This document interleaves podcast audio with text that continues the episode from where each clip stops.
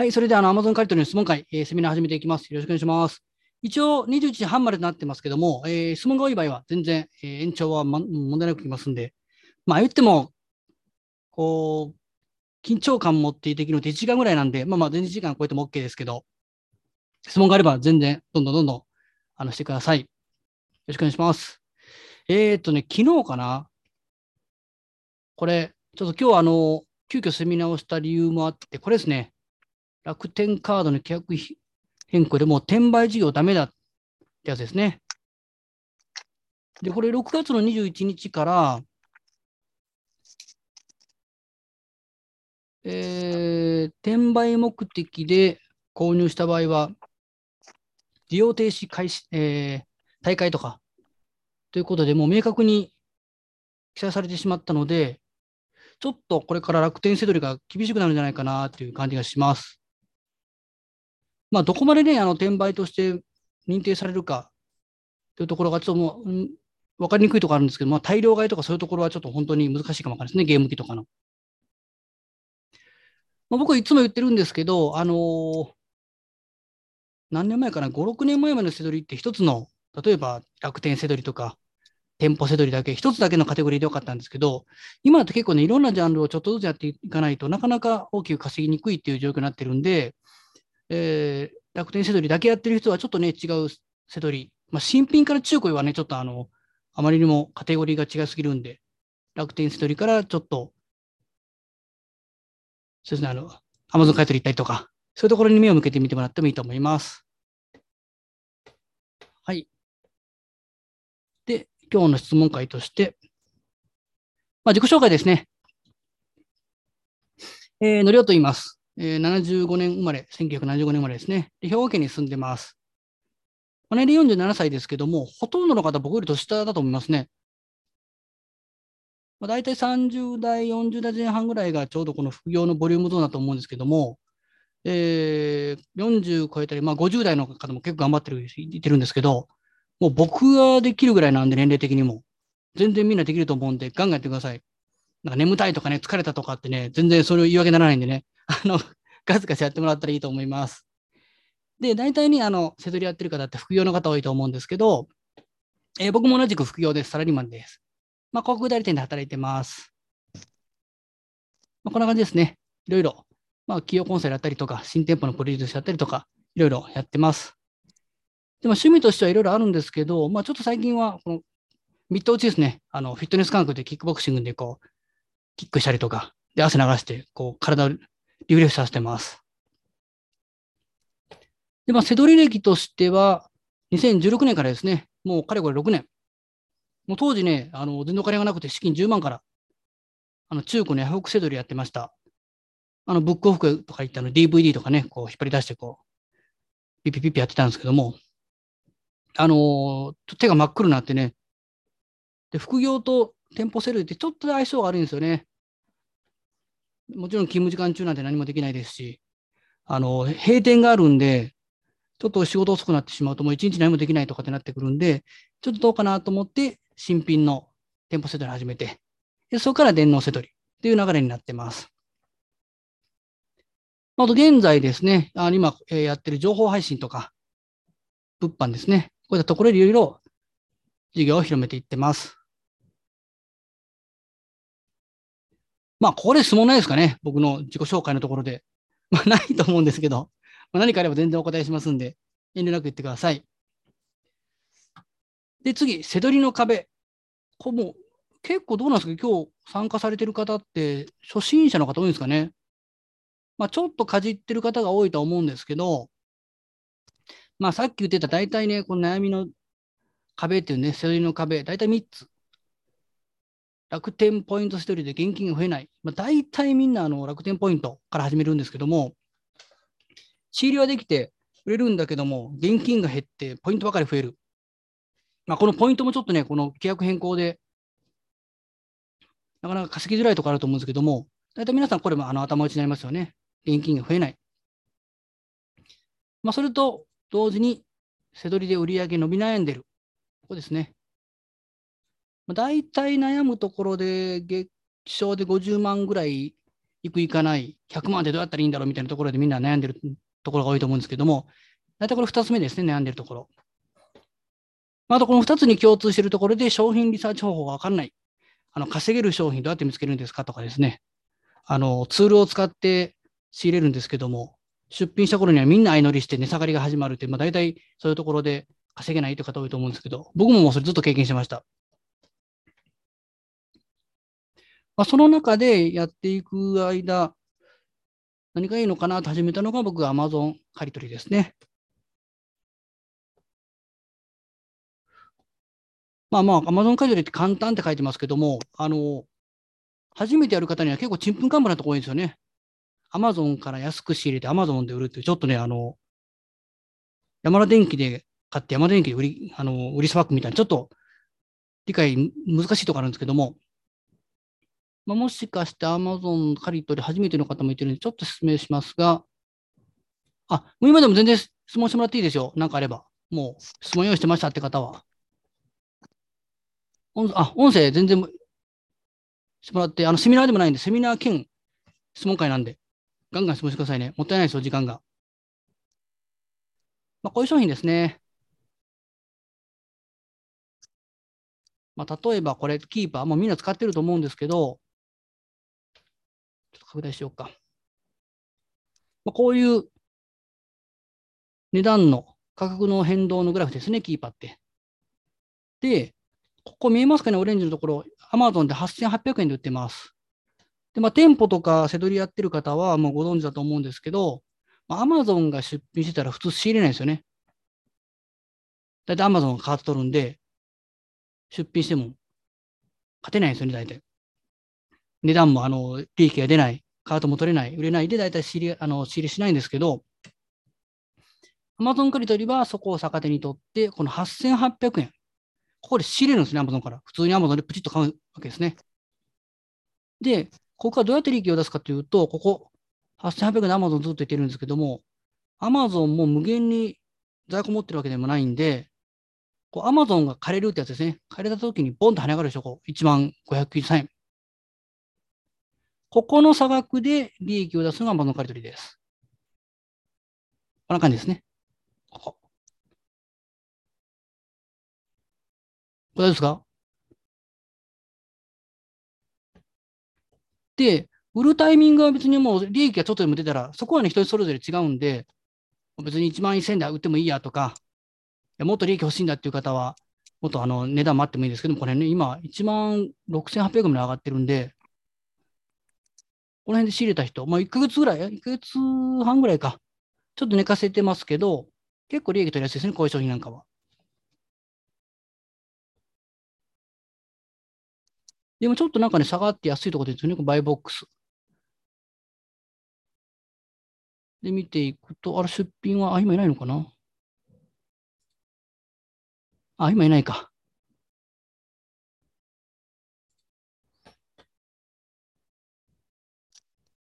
で、この商品なんか見つけといたら、これキーパー登録しとくんですね。この辺で、この美味しそうな商品見つけた。でも Amazon が復活しそうにないなっていう時に、このキーパーっていうのにトラッキングするんですね。これですね。ここ。ここトラッキング開始っていうのをプチッと押すと、今、あちょっと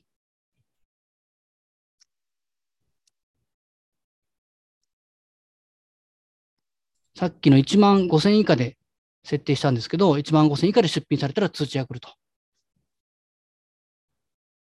まあ、通知、まあ、こんな感じですね。キーパーだと。これキーパーですね。まあ、このごま出しが安くなりましたよ。まあ、登録してる場合。まあ、ちょっとに今利益出ないですけど、こんな感じで触りましたよってことを通知してくれると。で、ここで通知が来て、もしさっきの、あどこ行ったさっきの商品。これかな？これかな？これか。もしここで1万、消えたか、出てこい。1万1000で、さっきのキーパー通知が来てた場合は、1万1000で C ができるわけですね。で、もうこれいなくなってるんで、1万1000。これ1万6800円でやっぱ十分利益出ますんで、これは借り取りです。これ、なんか質問あります？結構この仕入れの判断のところで、どうなるんですかっていう質問多いと思うんですけど、あの、チャットでも、音声でも、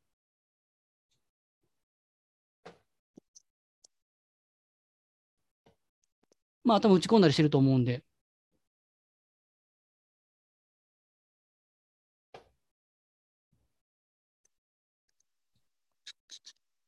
まあ、あとは、こういう商品もいいかな。これ何かな？これは、あ、本ですね。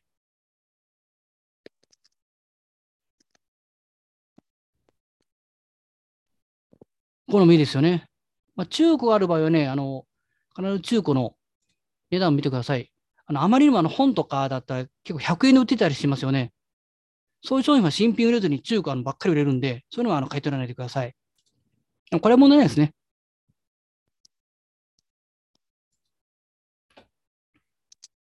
まあ、これもいいですよね。2200円で仕入れて4370円。で、これ Amazon 借り取りのメリットとして、リピートができるんですよね。リピート仕入れ。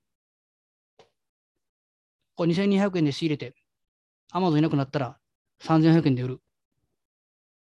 で、また復活したら買う。で、借りて値段上がったら売る4000。で、また復活しません、こう。これが繰り返し、これちょっとメリットですね。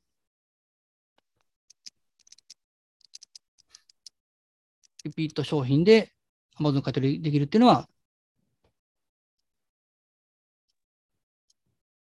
あとはね、このあたりで、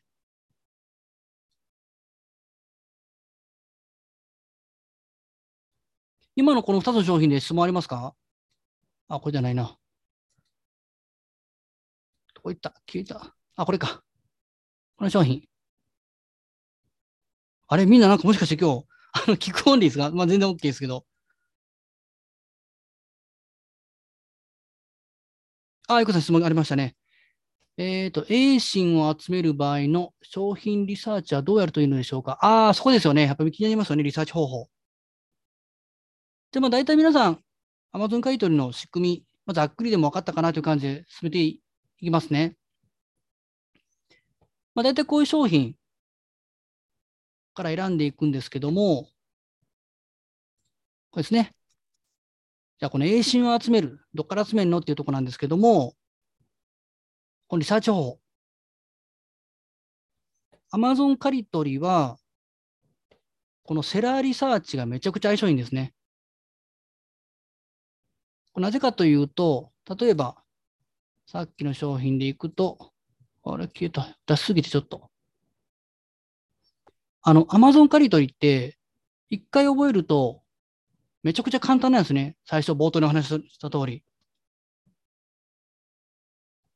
なので、Amazon 買い取り一回やってる人は、ど Amazon 買い取ばっかりやるんですね。リピートもできるし、大量買いもできるし、Amazon っていくら買ってもあの個数制限ない商品は、これないですね、楽天みたいに。大量買いしても、転売認定だとかでバシャッと切れることももう絶対ないんで。なので、この借り取り商品を1個見つけたら、そこからセラーリサーチしてください。まあ、これちょっとね、出品者が少ないんで、ちょっと見にくいんですけども、まあ、ちょっとやっていきましょうか。まあ、この中で2つだけあって、まず1つが、この評価が100から1000の間。まあ、ちょっとこれ1000超えてますけども、まあまあこれぐらいだったらいいかなと。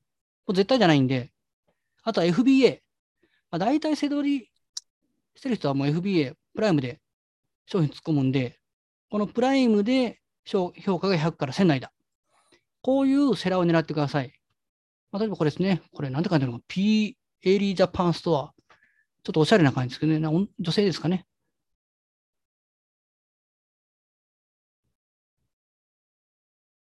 もう滋賀県。で、ここのスターフロント見に行くんですね。そうすると、もしこのセラーさんが Amazon 買取セラーだった場合は、この中にずらずらずらっと商品が並んでるんですね。もう早速、まあもう、もう僕が買い取りずっとやってるんで、これも有名な商品なんですね、ケイト。まあ、これ見ていくと、ベストセラーですかね激売れですからね。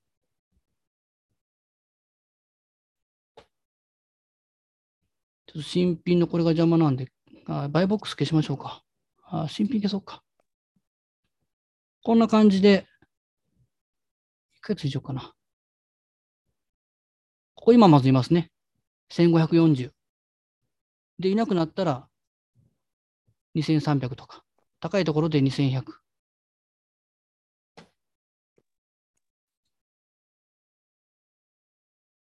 こうやって見ていくと、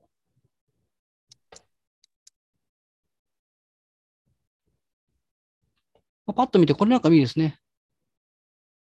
あの、キーパー、この文だけで見るとパッと見てわかんないんですけども、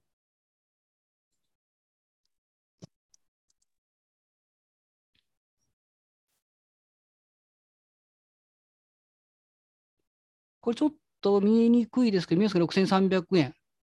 で、プレって、あ、そんなまでプレってないか。7000円ぐらい。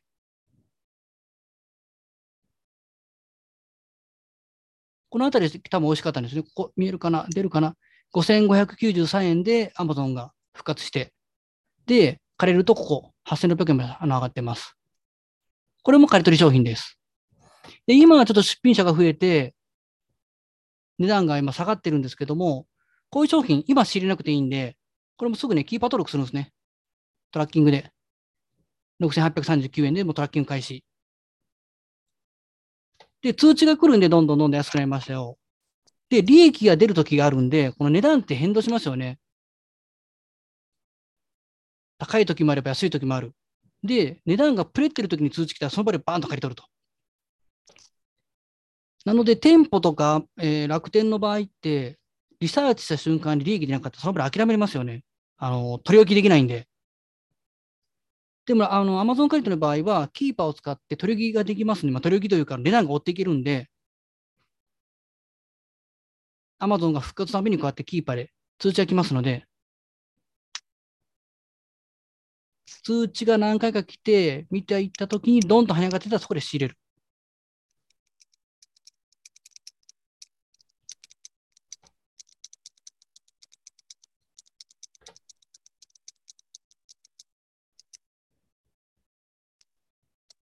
これもいいですね。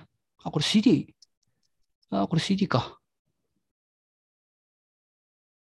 まあ、これもそうですね。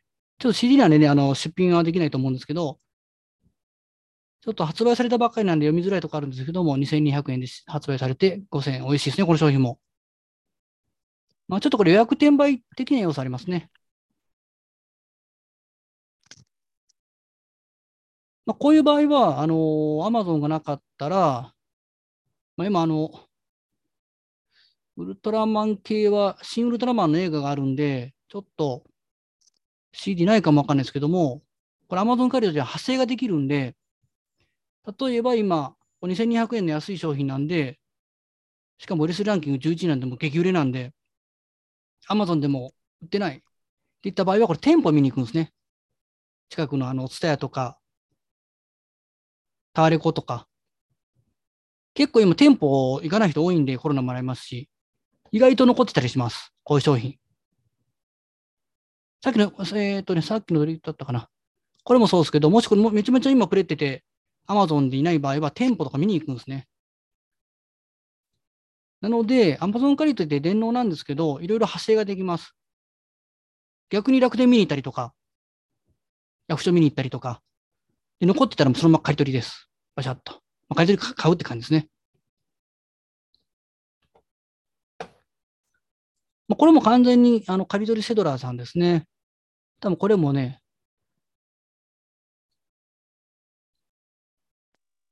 あの、で、リサーチに関しては、あの、もうガツガツ、今、今日仕入れるぞっていうよりも、ちょっと軽い感じで、ざっくりリサーチしてください。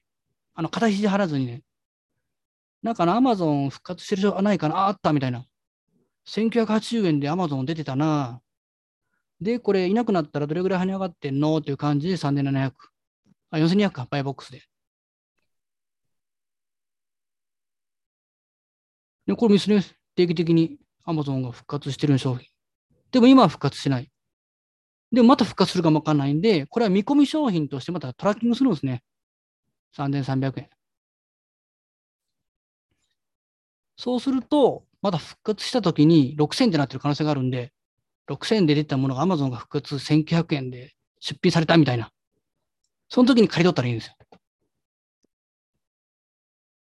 だもちろん、あの、仕入れしな、するっていう感じでリサーチしていってもいいんですけど、結構疲れるんですよね、毎日。もう今日は商品見つけるぞ、絶対仕入れるぞってなると、やっぱ疲れるんで、あの、仕入れたらラッキー、例えば見込み商品探しに行こうみたいな感じで、どんどんキーパーに登録していくっていう作業が、作業をお勧めします。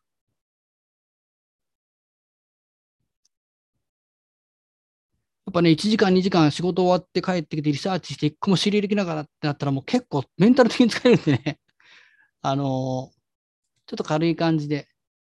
まあ、いいですね。もうこれもなんかもう見る感じに見つかるんで、もうこれっぽいですよね。ざっくりですよ、ぽい。ね、これも1000円ぐらいで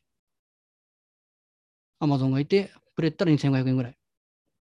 で値段って変動するんで、高い時もあれば安い時もあるんで、これはどうかなって見ていくと、またこれもそうでしょうね。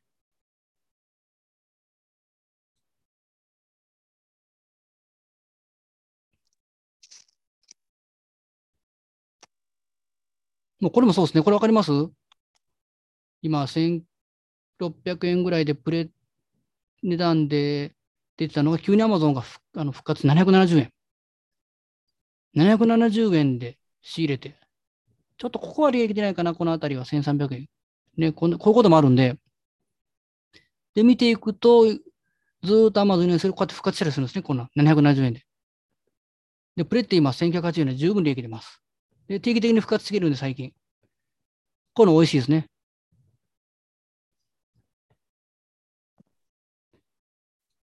で、このセラーさん結構今見る限りもう何個も出てきてますよね。これ、あのもっと見ていったらこれもそうなんですけど、もう Amazon 借り取りばっかりされてるんで、こういったセドあのセラーさんを見つけたら、このままブックマークすると。みんなね、Chrome 使ってると思うんで、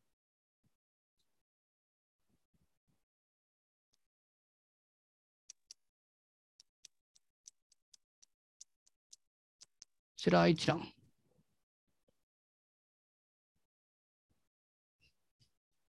ういうところに入れるんですね。で、こういうセドラーさん、あセラーさんを見つけたら、ざっくり見つけたら、どんどんどんどんこのスプレッドシート、あ、ごめんなさい。ブックマークしていって、例えば昼休み中とか、まあ、通勤中とか、帰ってきてからとか、土日とかね、時間あるときにリサーチを進めていく。貯めていけばいつもできるんで、あ、これあったな、いいなとか。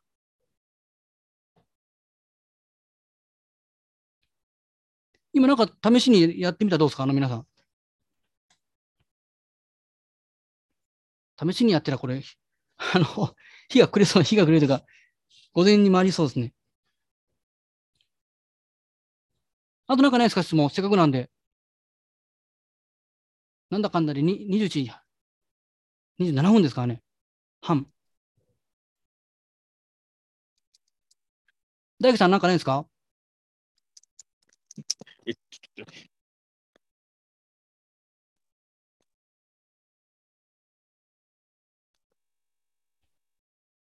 たもさん、ひろさん、あ、ひろさんはひろさんか？まさゆきさん、質問ないかな？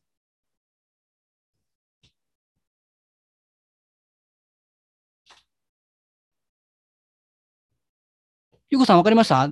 わかりましたっていうか、大丈夫ですか？もし、あの、わかんないところ全然また説明しますよ。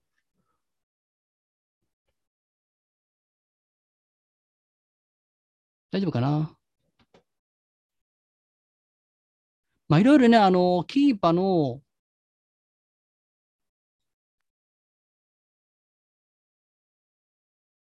今結構キーパーって設定がいろいろあって、こういうところもあるんですけど、プロダクトファインダーとか、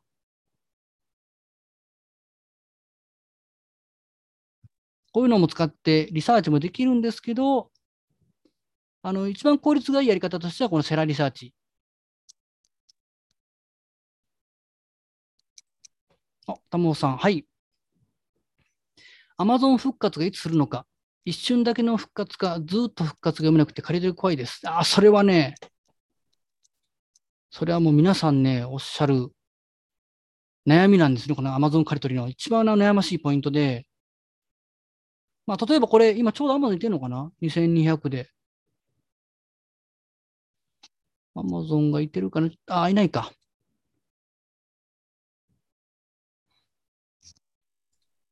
このアマゾンが復活するかどうか、いわゆるその図、借り取って、借りてくれるのか、えー、そのまま居座るのかっていうのは、これ結構在庫数、もう在庫数しかないですよ、アマゾンがいくら持ってるか。で、ここを読みに行くのがアマゾン借り取りのこの醍醐味のところなんですけども、例えばね、商品でいくと、あ、まあこれか。アマゾンが在庫ちょっとしか持ってなかったら、すぐ借りるわけですね。なので、でも最初はね、読みづらいと思うんですよ。どんだけ持ってるかっていうのが。なので、こういう限定品、数量限定とか、初回限定品とか、そういう商品を狙うと Amazon は借りやすいです。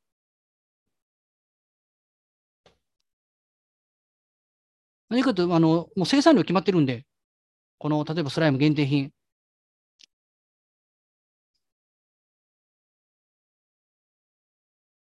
こ商品はもう生産量決まってるんで、まあ、例えば、えー、5000個しか作らないんだったら5000個しかないんで、それがもう売れていくと、アマゾンの在庫がやっぱ少なくなってくるんで、すぐあの借りやすいです。とか、あとはね、今日結構商品なんか選んできたんですけど、これか、あ、これかな。例えばね、こういう商品。1ヶ月見ていこうか。あ、3ヶ月でいいかな。なんとなく良さそうですよね。2200円で、これ、あ、商品は、これも本かな。単行本ですけど、で、2200円で Amazon が復活して借りたら3400円。で、また復活して2200円。で、大体この値段も安定してプレってますよね。で、ドカーンとプレって5900、6380。めちゃくちゃ美味しいですよね、この商品。しかも本で3万9000ランキング4万ってもうめちゃめちゃ激売れなんで即売れです。で、また復活してます、ここ。で、今、タモさんが心配してるのはやっぱね、こっからじゃあアマゾンが本当に借りてくれるのか。まあ、これはちょっと限定品っていう商品でもないですよね。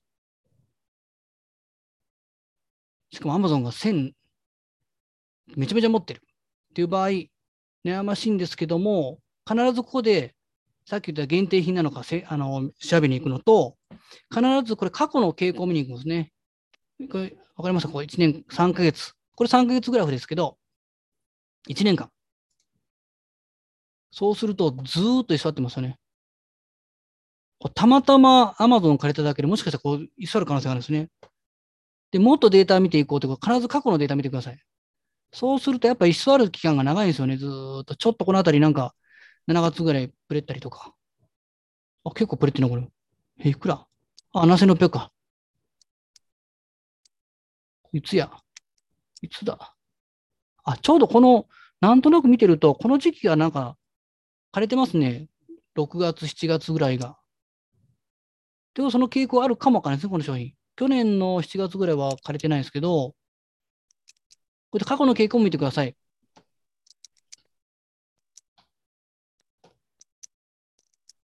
あとはもう在庫数のだけなんでこの枯れるかれれば、例えばこれがね、あのもう廃盤品なってると、もうこれ以上新品を売れあの生産しないんで、アマゾンの在庫も少なくなってくると。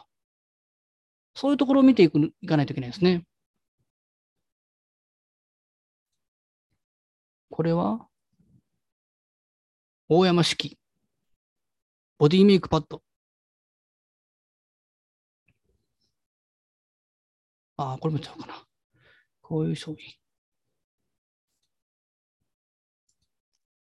これは？これさっきか。なんか、うーん。あの、絶対読めないんで、これあの、アマゾンが復活するとか借りるとかっていうのは予測はできるんですけど、やっぱ当てることできないですよね。この未来のことを当てないといけないんで、そんな未来当てることができたら別にこの買い取りしなくても、それこそあの競馬とかですね、そういうところに立てた方が、未来を予測できる人ですよ。あれた方が確実に儲かるんで、やってもらったらいいですけど、やっぱ難しいんですよね。なので、できるだけこの Amazon の何をするかというと、当てることはもう絶対不可能なんで、こっからどう、どのような動きをするかというのを過去のデータを見に行くの、も一番ですね。と、えー、これ資金にもよるんですけども、できるだけ仕入れ商品を安い単価に持っていく。2200円の仕入れ、まあ、1冊だけ仕入れて、仮に Amazon がもう借りなかったと。もうずーっと出る場合、まあ、損切りしないといけないんですけど、2200円の損切りしても800円ぐらいなんで、そんなに痛くないですよね。まあ、昼ご飯ちょっと我慢するかなぐらいの。さ、これを2万2000とかの商品だと、ちょっと8000ぐらいの赤字。ちょっと痛いですよね。と、セール始めたばっかりの方っていうのは。なので、できるだけ、未来はもう当てることできないんで、過去のデータを見に行って、最初はお試しでこう安い商品を狙っていく。で、その経験値はどうしても積んでいかないといけないんで、まあ、これ Amazon 買取に限らずですよね。あの、楽天セドリもそうですし、中古セドリ、店舗セドリ。いきなりね、あの、できるっていうのはなかなかないので、こういう商品そうですね。あ、これは何かな。これはネクネス、えー、ネスカフェドルチェか。こういう商品とかもね。これもいいですね。あの、2900円でプレって、ああ、借りて、取って5280円とか。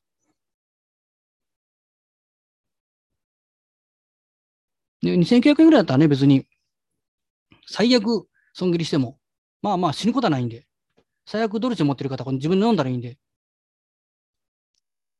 ね。これ例えばこういう動きをする商品っていうのは生産終了の可能性高いんですよ。急に今まで販売したのがいなくなって、ボーンと跳ね上がるっていうのは。特にこれ、あの、何年売ってんのかな ?6 年近く売ってんのかな？こういう商品は生産終了品の可能性が高いんで、見に行くと。このままググると。ググる。宇治抹茶。ああ、販売終了がいいかな、食品だったら。販売終了みたいなね。ああ、出るじゃないですか、これ。あ、出るかな？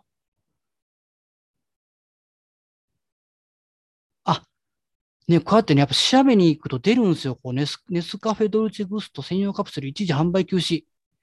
2021、あ、2021年か。結構古いですね。あ、1年前か。ほら、こうやってね、販売中止。こんだけ出るんですよ。ということは、この商品を全部調べに行ったらいいんですよ。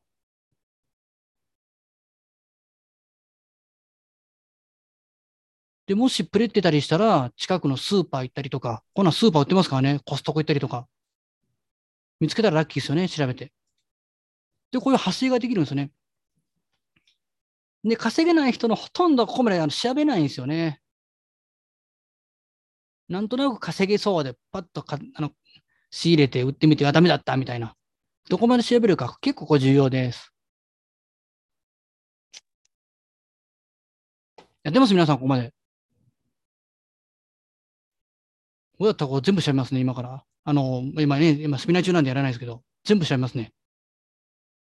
今度、販売休止ですよ。これも、プレネのキーワードですかね、販売休止って。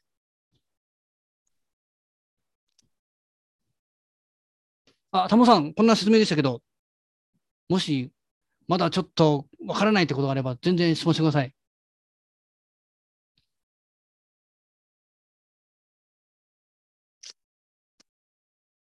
わかりました。はい。あ、大丈夫ですか？皆さん。全然、あの、時間過ぎてますけど。もったいないですよ。別に全然お答えするんで。僕のプライベートなことは別に興味ないと思いますけど。大丈夫かな？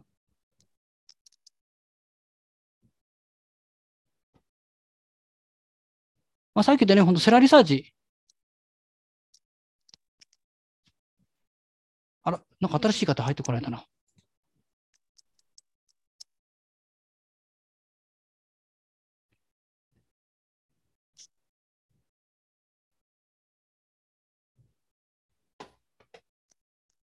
あ本当に、あともうこのままどっか商品、あ、そうか、結構今日チームがね、あの、さっきの良さげな、お、ゆっこさん、はい、はい、はい、来ましたね。えー、今日ミニオンズの色鉛筆があったのですが、はい、今、アマゾンではありませんでした。ちょっと待って、ミニオンズの色鉛筆。どういうことや、A ンがあったらね、あの、調べてみましょうか。あ彼もね、プレってますけどね、今ね。さて。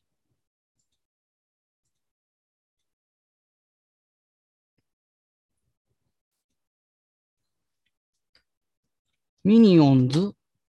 色鉛筆？これかな？これが？50色。ああ、50色で打たないとね。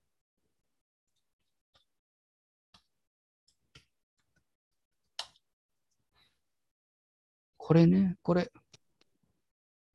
これじゃないね。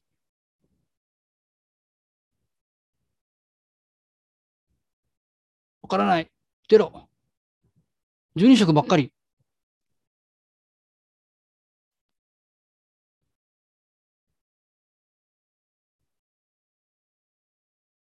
12色、ん？ない。ちょっと、ちょっとないですね。A ンがあったら一番いいですけど、まあ、これが、あこれがどうし、ああ、これ A ン送ってもらったらね、あの、一緒にね、みんなに見れるんですけど、送れないですか ?A ン。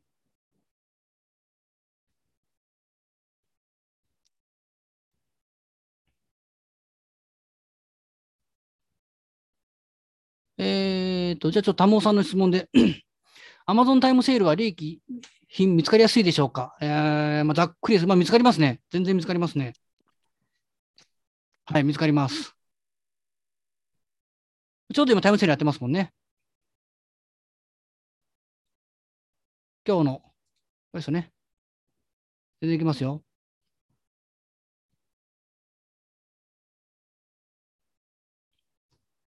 まあ、あの、タイムセールいいところは、時間決まってるんですよね。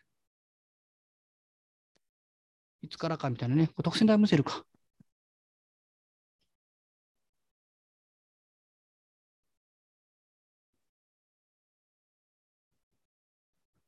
まあ、あの割引率がパッと出るんで、これも狙えますからね。これ25%か。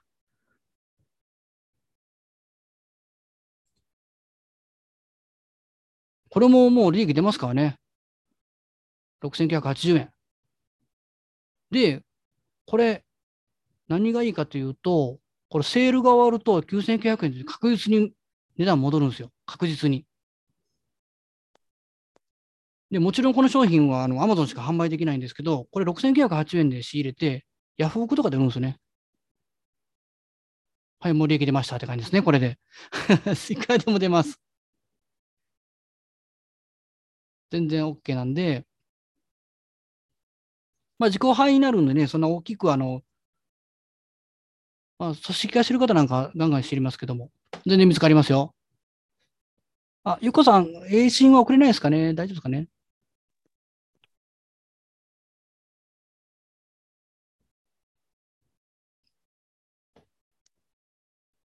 本当にあとはもう、えっと、ここの、そこの、打っときましょうか。これ今ね、あの、チャットに送ったんで、ここの。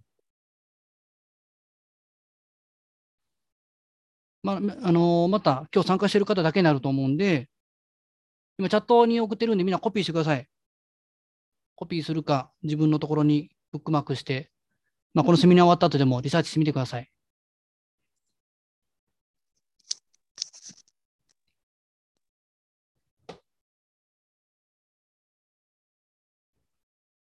はい、大丈夫ですかね、あとは。まあ、あのーリサーチに関しては今言ってた、あの、セラリサーチが本当いいですね。で、あとは、まあ、ツールに頼るってもいいですね。どんどん商品を配信してくれるような。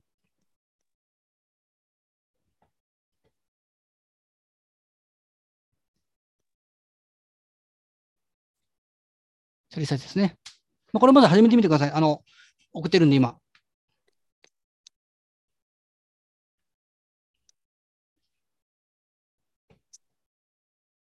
で、これで一旦前半の質問会は終わります。